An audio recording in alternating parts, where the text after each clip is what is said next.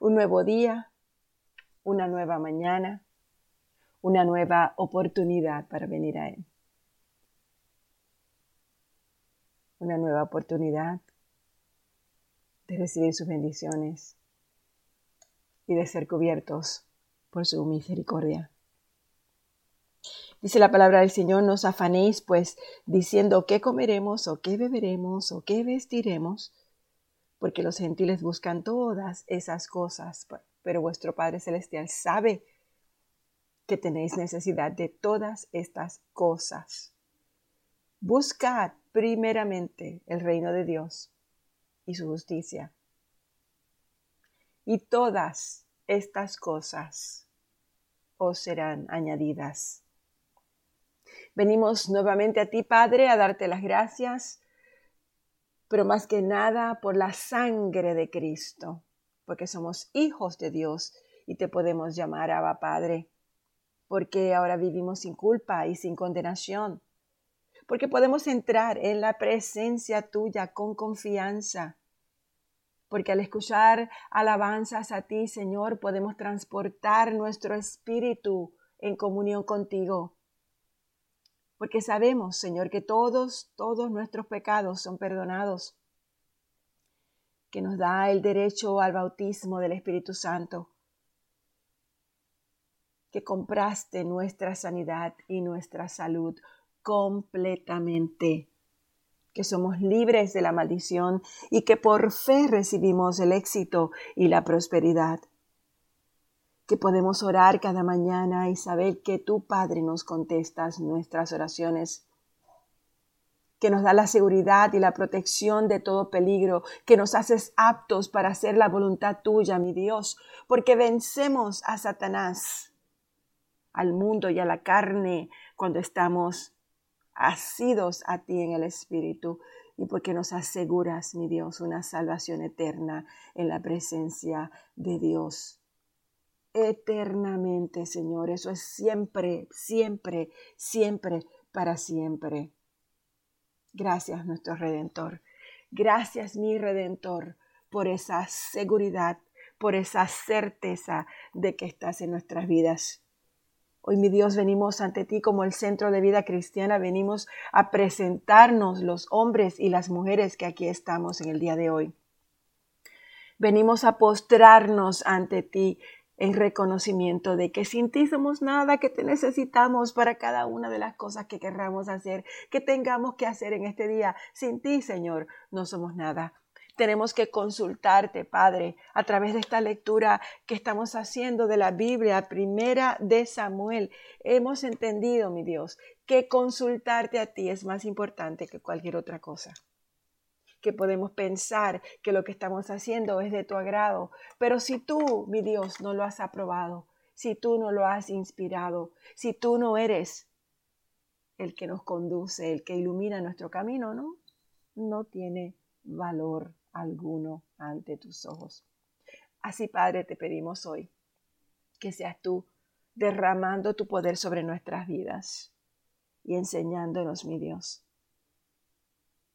cómo a través de tu palabra y a lo largo de todo el registro bíblico de la Biblia, vemos que la obediencia es importante. Es una de las cosas que más peleamos, mi Dios, pero es importante, es necesaria. Enséñanos, Señor. Levántanos, dálanos la oleja cada vez que rehusemos seguir tu camino. Gracias, mi Dios. Amén.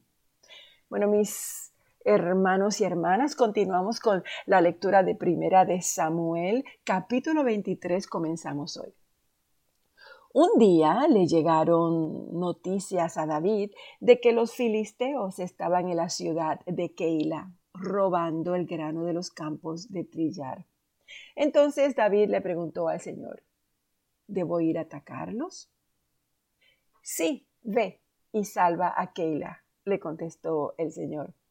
Pero los hombres de David le dijeron, tenemos miedo incluso aquí en Judá, de ninguna manera queremos ir a Keila para luchar contra todo el ejército filisteo. Así que David consultó nuevamente al Señor y de nuevo el Señor le dice, desciende a Keila porque yo te ayudaré a conquistar a los filisteos. Entonces David y sus hombres fueron a Keila, mataron a los filisteos, tomaron sus animales, rescataron a la gente de la ciudad. Y cuando Abiatar, el hijo de Ahimelech, huyó a donde estaba David en Keila, se llevó consigo el efod. Pronto Saúl se enteró de que David estaba en Keila. ¡Excelente! exclamó. Ya lo tenemos. Dios me lo entregó en mis manos porque se ha quedado atrapado en una ciudad amurallada. Entonces Saúl movilizó a todo su ejército para marchar hacia Keila y sitiar a David y a sus hombres. Pero David se enteró de los planes de Saúl y le dijo a Abiatar, el sacerdote, que trajera el efod para consultar con el Señor. Y entonces David oró. Señor, Dios de Israel, he oído lo que Saúl piensa y venir a Keila a destruirla porque yo estoy aquí. ¿Me traicionarán los líderes de Keila y me entregarán a él? Y de verdad vendrá Saúl como me han informado, Señor Dios de Israel, te ruego que tú me contestes. Y el Señor le dice, ¿Él vendrá? Y de nuevo David le preguntó, ¿me traicionarán los líderes de Keila a mí a mis hombres para entregarnos a Saúl? Y el Señor le contestó, sí, ellos los traicionarán. Entonces David y sus hombres, ahora cerca de 600 hombres, salieron de Keila y comenzaron a deambular por toda la región. Y pronto llegó la noticia a Saúl de que David había escapado, por lo que decidió no ir a Keila. David se refugió en unas fortalezas que había en el desierto y en la zona montañosa de Sif. Saúl lo perseguía día tras día, pero Dios no permitió que Saúl lo encontrara. Un día, cerca de Ores, David recibió la noticia de que Saúl estaba camino a Sif para buscarlo y para matarlo. Jonatán fue a buscar a David y lo animó. Lo animó a que permaneciera firme en su fe en Dios. No tengas miedo, le aseguró Jonatán. Mi padre nunca te encontrará. Tú vas a ser el rey de Israel y yo voy a estar a tu lado como mi padre bien lo sabe. Luego los dos renovaron su pacto solemne delante del Señor y después Jonatán regresó a su casa mientras que David se quedó en Ores. Pero los hombres de Sif fueron a Saúl en Gibeá y traicionaron a David. Sabemos dónde se esconde David, le dijeron. Está en las fortalezas de Ores, en la colina de Aquila, que está en la parte sur de Jesimón. Así que descienda cuando esté listo, rey, y lo atraparemos y se lo entregaremos. Que el Señor los bendiga, dijo Saúl. Por fin alguien se preocupa por mí. Vayan y verifiquen dónde se está quedando y quién lo ha visto allí, porque sé que él es muy astuto. Descubran sus escondites y vuelvan cuando estén seguros, y después yo iré con ustedes. Y si está en la región, los rastrearé, aunque tenga que buscar en cada escondite de Judá. Entonces los hombres de Sif regresaron a su casa antes de que se fuera Saúl. Mientras tanto, David y sus hombres se trasladaron al desierto de Maón, en el valle de Arabá, al sur de Jesimón. Y cuando David se enteró de que Saúl y sus hombres lo estaban buscando, se internó aún más en el desierto hasta llegar a la roca grande y permaneció allí en el desierto de Maón. Pero Saúl andaba tras él en el desierto. Saúl y David se encontraron en lados opuestos en una montaña. Justo cuando Saúl y sus hombres comenzaban a acercar a David y sus hombres, le llegó un mensaje urgente al rey que le informaba que los filisteos nuevamente asaltaban a Israel. Entonces Saúl dejó de perseguir a David y regresó para luchar contra los filisteos. Desde entonces el lugar donde David acampó se llama Roca de Escape. Después David fue a vivir a la fortaleza de Engadi. Después de que Saúl regresó de pelear contra los filisteos, se le informó que David se había ido al desierto de Engadi. Entonces Saúl escogió a tres mil soldados selectos de todo Israel y se fue en busca de David y de sus hombres cerca de los peñascos de las cabras salvajes. En el lugar donde el camino pasaba por algunos rediles, Saúl entró en una cueva para hacer sus necesidades, pero resultó que David y sus hombres estaban escondidos más adentro de esa misma cueva. Ahora esta es tu oportunidad. Los hombres le susurraron a David. Hoy el Señor te dice, te aseguro que pondré a tu enemigo en tu poder, para que hagas con él lo que tú desees. Entonces David se le acercó sigilosamente y cortó el pedazo del borde del manto de Saúl. Pero comenzó a remorderle la conciencia por haber cortado el manto de Saúl. Y les dijo a sus hombres, que el Señor me libre de hacerle tal cosa a mi Señor el Rey. Yo no debo atacar al ungido del Señor, porque el Señor mismo lo ha elegido. Entonces David contuvo a sus hombres y no les permitió que mataran a Saúl. Después de que Saúl saliera de la cueva para seguir su camino, David salió y le gritó, Mi señor rey. Cuando Saúl miró hacia atrás, David se inclinó hasta el suelo delante de él y le gritó a Saúl, ¿por qué le hace caso a la gente que dice que quiero hacerle daño? Este mismo día usted puede ver con sus propios ojos que no es verdad. Pues el Señor lo puso a mi merced allí en la cueva y algunos de mis hombres me dijeron que lo matara, pero yo le perdoné la vida. Pues yo dije que nunca le haré daño al rey, porque él es el ungido del Señor. Mire, Padre mío, lo que tengo en mi mano. Es un pedazo del borde de su manto. Yo lo corté, pero no lo maté a usted y esto prueba que no intento hacerle daño y que no he pecado contra usted, aun cuando usted me ha estado persiguiendo para matarme. Que el Señor juzgue entre nosotros. Tal vez el Señor lo castigue por lo que intenta hacer, pero yo nunca le haré daño. Y como dice el antiguo proverbio, de la gente malvada provienen las malas intenciones y las malas acciones. Así que yo puedo estar seguro, usted puede estar seguro de que nunca le haré daño. De todas formas, ¿a quién trata de atrapar al rey de Israel? Debería pasar tiempo persiguiendo a alguien que no vale más que un perro muerto o una soga pulga. Por lo tanto, que el Señor juzgue quién de nosotros tiene la razón y que castiga al culpable, porque Él es mi defensor y es el que me rescatará de su poder. Cuando David terminó de hablar, Saúl le respondió, ¿Realmente eres tú, David, hijo mío? Enseguida comenzó a llorar y le dijo a David, Eres mejor persona que yo, porque has devuelto bien por mal. Es cierto, has sido increíblemente bondadoso conmigo hoy, porque cuando el Señor me puso en un lugar donde pudiste haberme matado, no lo hiciste. ¿Y quién otro dejaría ir a su enemigo cuando lo tiene en su poder? Que el Señor te recompense bien por la bondad que hoy me has demostrado y ahora yo me doy cuenta de que ciertamente tú eres el rey y de que el reino de Israel prosperará bajo tu gobierno. Júrame por el Señor que cuando esto suceda no matarás a mi familia ni destruirás a mis descendientes. Y entonces David le prometió a Saúl con un juramento. Después Saúl volvió a su casa, pero David y sus hombres regresaron a su fortaleza.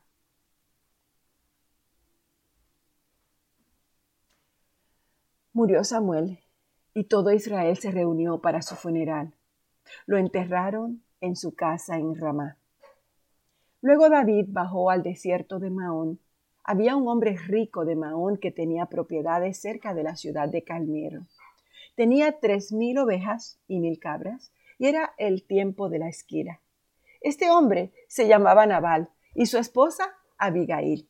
Era una mujer sensata y hermosa, pero Nabal, descendiente de Caleb, era grosero y era mezquino en todos sus asuntos.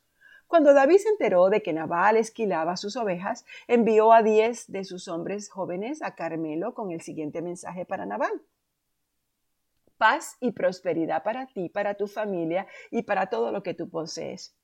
Me dicen que es el tiempo de la esquila y mientras tus pastores estuvieron entre nosotros cerca de Carmelo, nunca le hicimos daños y nunca se les robó nada. Pregunta a tus propios hombres y te dirán que es cierto. Así que podrías ser bondadoso con nosotros ya que hemos venido en tiempo de celebración. Por favor, comparte con nosotros y con tu amigo David las provisiones que tengas a la mano. Y los hombres le dieron este mensaje a Nabal. Nabal le respondió con desdén. ¿Quién es ese tipo, David? ¿Quién se cree que es este hijo de Isaí? En estos días hay muchos siervos que se escapan de sus amos. Debo tomar mi pan y mi agua y mi carne que destacé para mis esquiladores y dársela a un grupo de bandidos que vienen de quién sabe dónde. De modo que los hombres de David regresaron y le dijeron lo que Nabal había dicho. Y David respondió con mucha ira, tomen sus espadas. Enseguida David salió con cuatrocientos hombres, mientras doscientos se quedaron cuidando las pertenencias. Entre tanto, uno de los siervos de Nabal fue a decirle a Abigail, David envió mensajeros desde el desierto para saludar a nuestro amo, pero él les respondió con insultos. Y estos hombres nos trataron muy bien y nunca sufrimos ningún daño de parte de ellos. Nadie nunca nos robó durante todo el tiempo que estuvieron con nosotros. De hecho, día y noche fueron como un muro de protección para nosotros y para nuestras ovejas. Es necesario que usted lo sepa y que decida qué hacer porque habrá problemas para nuestro amo y toda la familia. Naval tiene tan mal genio que no hay nadie que pueda hablarle. Sin perder el tiempo, Abigail juntó 200 panes, dos cueros llenos de vino, cinco ovejas destazadas y preparadas 36 litros de trigo tostado, 100 racimos de pasas y 200 pasteles de higo. Los cargó todo en burros y les dijo a sus siervos, vayan delante y dentro de poco los seguiré. Pero no le dijo a su esposo Nabal lo que estaba haciendo. Así que montada en un burro, Abigail entraba en un barranco de la montaña cuando vio a David y a sus hombres acercándose a ella. En ese momento David decía, de nada sirvió ayudar a este tipo protegimos sus rebaños en el desierto y ninguna de sus posesiones se perdió y fue robada. Pero él nos devolvió mal por bien. Que Dios me castigue y me mate, si tan solamente un hombre de su casa va a quedar con vida mañana por la mañana. Nos vamos a quedar aquí en el capítulo 27. Padre, gracias. Vemos, Señor, como en tu palabra tanto en Primera de Samuel, a, través de todos los versículos, a lo largo de todo el registro, vemos la diferencia entre la sabiduría y la necedad. También, mi Dios, vemos la importancia de recorrer a ti y de preguntarte, mi Dios, qué hacer, cómo debemos de actuar.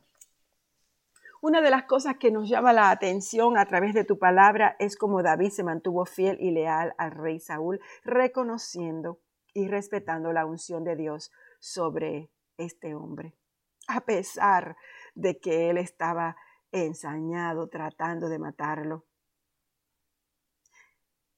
Padre, que nuestro entrenamiento para ser líderes enséñanos que solamente bajo tu mano protectora podemos levantarnos, podemos ser exitosos y podemos llegar lejos. Vimos cómo David aprendió a estar bajo la mano protectora tuya. Vimos cómo al no levantarse contra Saúl, aunque tuvo oportunidad, tú le bendijiste cada día más. Tus bendiciones fueron mayores sobre su vida. Vimos cómo en vez de hacerlo, él esperó pacientemente que Dios lo liberara. Señor, que nosotros como líderes en nuestros hogares, en nuestra iglesia, en los ministerios que has puesto en nuestras manos, en las responsabilidades que has traído a nuestra vida, mi Dios, que como líderes sigamos este ejemplo de David, que no nos rebelemos contra quienes están en eminencia sobre nosotros, que podamos esperar pacientemente a que seas tú, mi Dios, quien nos liberes, a que seas tú, Señor, quien nos confirmes y a que seas tú, Padre amado, el único que nos levante. Líbranos de buscar el aplauso de los hombres. Líbranos de buscar la vanagloria de este mundo. Enséñanos cada vez más a buscarte a ti y solamente a ti. Hoy, mi Dios, que nosotros como iglesia, donde quiera que estemos, con todo, en todo, en todo lo que hagamos, tú seas la luz que salga de nosotros y que nosotros podamos ser una verdadera bendición para la vida de los demás. Todo esto, Padre, te lo pido en nombre de tu Hijo Jesucristo. Amén. Y gracias por este hermosísimo día. Amén.